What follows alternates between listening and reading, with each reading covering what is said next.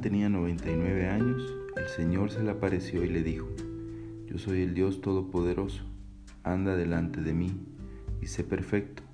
Yo estableceré mi pacto contigo y te multiplicaré en gran manera. Entonces Abraham se postró rostro en tierra y Dios habló con él. El pacto es confirmado con Abraham. Dios de nuevo aparece a Abraham por 25 años.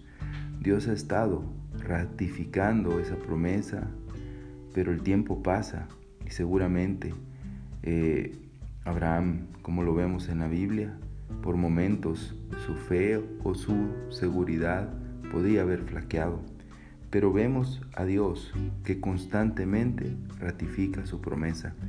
Y esto es lo que yo quiero eh, animar en este día, que Dios constantemente está a través de su palabra, de su presencia, ratificando sus promesas, promesas de bien, promesas de bienestar, de esperanza y de paz, promesas de perdón, promesas también de fortaleza, de su presencia, de su amor, promesas de victoria, promesas de fortaleza en el sufrimiento, tantas y, de tantas maneras Dios prometiéndonos.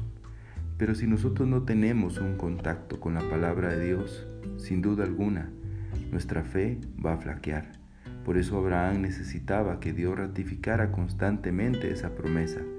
Hoy lo hace con nosotros a través de su palabra. Y nuestra respuesta debe ser como la de Abraham. En el versículo 3 dice, entonces Abraham se postró sobre su rostro y Dios habló con él. Esa debe ser nuestra respuesta diaria. Postrarnos delante de Dios, arrodillarnos delante del Señor, agradecer sus promesas, seguir confiando en ellas, mantenernos firmes. Pero sin ese tiempo, sin ese tiempo diario, seguramente nuestra fe flaqueará. Pero si nos mantenemos constantes, ratificando Dios la promesa a través de nuestra relación con Él, nuestra fe, como la de Abraham, crecerá.